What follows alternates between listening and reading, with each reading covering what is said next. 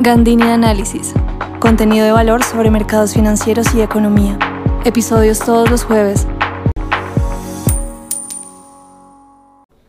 Hola y bienvenidos a un nuevo episodio de Gandini Análisis.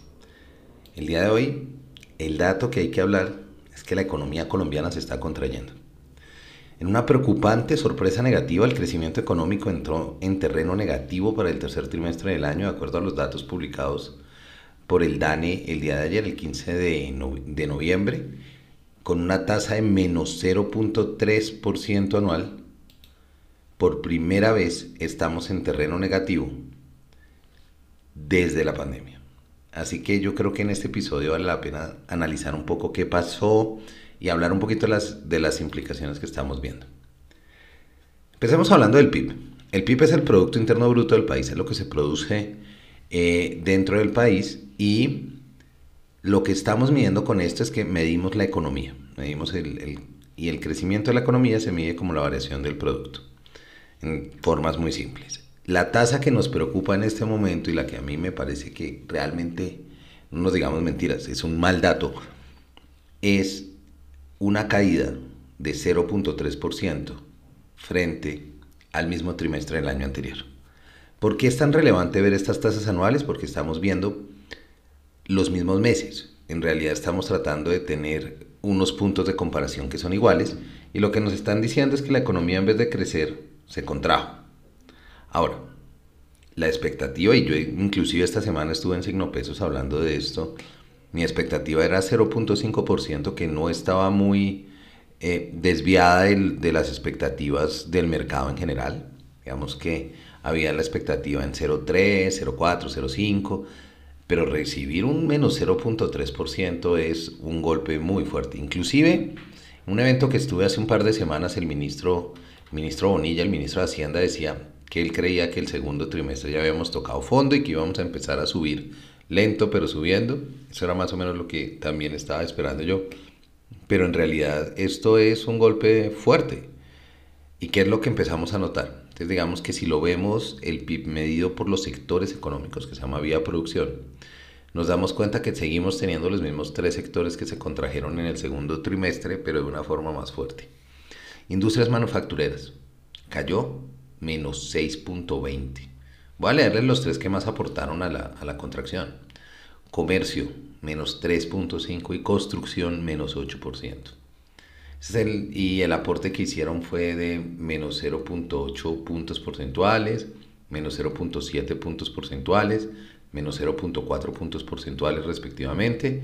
Los que ayudaron a compensar, digamos, esa caída fue administración pública, eh, actividades artísticas y actividades financieras, que esos crecieron y, y amortiguaron un poco, pero no alcanzaron, digamos, como a ponernos en terreno positivo. ¿Qué me parece a mí relevante, digamos?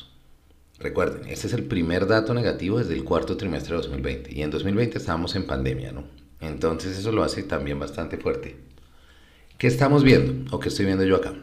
Cuando vemos construcción, que es uno de los temas donde, donde yo muchas veces he levantado la mano y me preocupa que es un sector que venía lento inclusive desde antes de la pandemia y que solo ha sido golpeado cada vez más. ¿Qué sucede?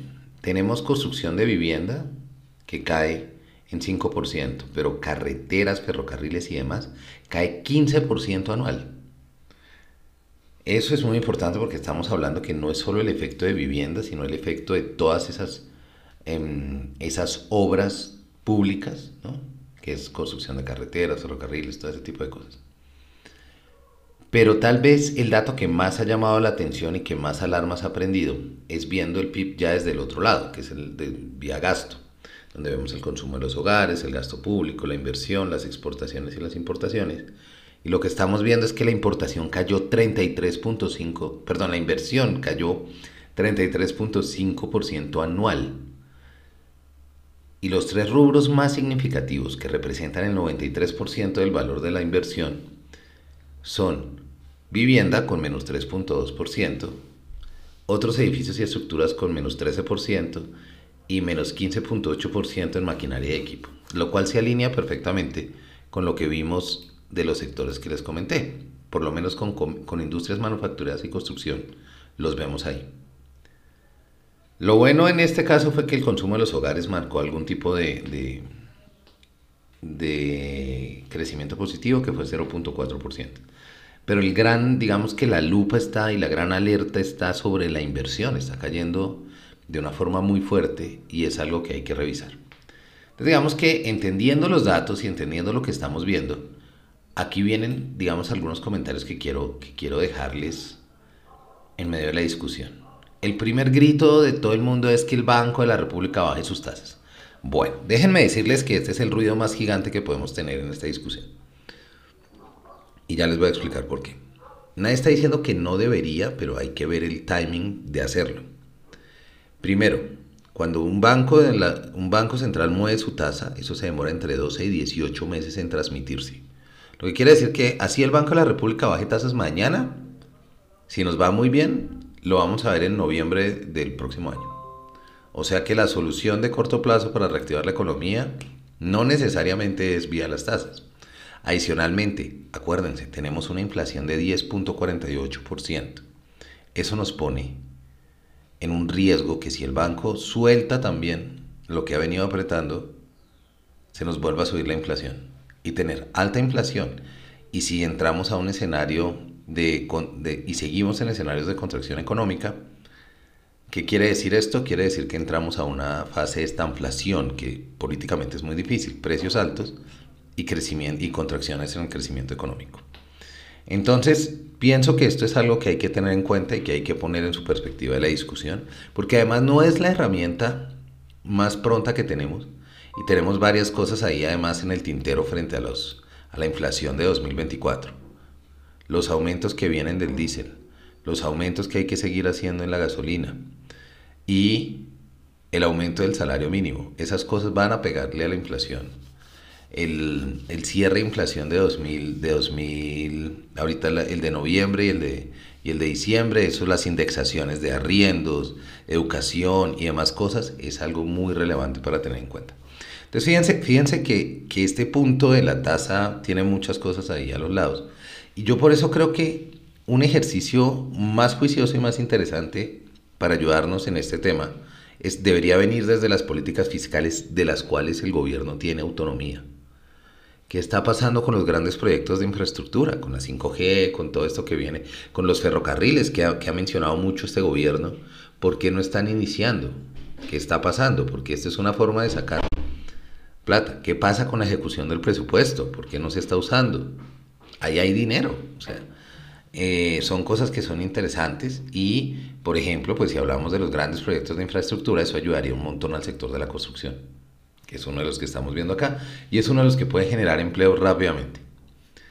Eh, el punto de la inversión, ahí por ejemplo las tasas altas sí tienen un efecto importante, también pueden desincentivar, pero también hay unos problemas de confianza, todo lo que estamos viendo con las reformas, todos los ruidos que han habido en diferentes sectores, y realmente es, la tarea es sentarse y revisar cada sector productivo y mandar mensajes muy claros de cómo se está apoyando qué está pasando con el petróleo, qué está pasando con la construcción, con las industrias, con los sectores que estamos viendo que se están afectando, qué sucede, qué está pasando, porque además, acuérdense que de todas formas, el alto, las altas tasas no son las que solamente bajan el consumo, los altos precios de mantenerse más tiempo la inflación alta también se afecta al consumo. Entonces fíjense que acá tenemos la combinación de crecimiento, inflación y las decisiones que se tomen tienen que ser muy importantes porque una vez la, inflación toma impulso, es muy difícil de bajarla. Si no, pregúntenle a Argentina, que adicionalmente tiene elecciones en el domingo y en las cuales más el, ministro de Hacienda, de una inflación de 140%, tiene una muy, muy fuerte posibilidad de ganar. Entonces fíjense que acá tenemos varias cosas ahí importantes. Crecimiento, es un dato de contracción. Todavía no estamos en recesión. Lo que se conoce como recesión técnica son dos trimestres seguidos. Y pues la recesión económica ya es un tema mucho más profundo que afecta a diferentes sectores. Pero este crecimiento negativo está acompañado de un nivel de precios que todavía está alto, 10.48%. El, el brillo acá, el highlight que tenemos es, pues realmente lo que, lo que también tenemos es que el desempleo sigue en un dígito, lo cual es muy bueno pero no nos podemos descuidar. ¿Qué tenemos que hacer con esto? Controlar, mantener controlada la inflación y revisar los sectores y revisar desde el punto de vista de políticas fiscales qué está pasando y qué se está haciendo y qué está haciendo cada ministerio enfocado en sus sectores productivos. Eso es lo que hay que revisar. O sea, este, este es el momento de organizar la casa. Más allá de las reformas y de gastar toda la energía que hemos visto en el Congreso, es el momento de revisar la casa y es el momento de ver qué está pasando al interior de cada uno de estos sectores y por qué la inversión está cayendo a este ritmo. ¿Qué confianza nos falta proyectar? ¿Qué condiciones hay que garantizar? Y no todo va a ser la tasa. No se dejen distraer por la discusión de la tasa, que es el caballito de batalla de todo esto. No lo soluciona política monetaria, esto lo soluciona política fiscal y lo soluciona alineación de incentivos. Si bien, y si estuviéramos en posición de bajar la tasa sería muy bueno, pero en realidad hay que ser muy, muy claros en esto.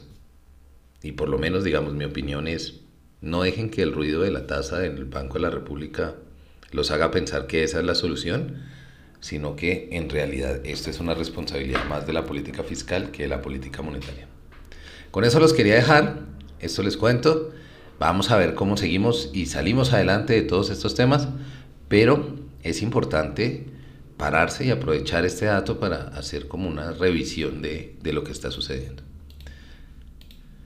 Si les gustó este episodio, no olviden recomendarlo y compartirlo. Que tengan un gran resto de semana y no olviden, en Gandini Análisis puedo crear contenido, podemos crear contenido que ayudará a su empresa y clientes a adaptarse a las dinámicas de la economía, los mercados en un mundo cambiante, bien sea para sus fuerzas de ventas, clientes específicos, que quieran ustedes, digamos, tener algo, algo en ese sentido. Nos estamos oyendo y que tengan un gran resto de semana.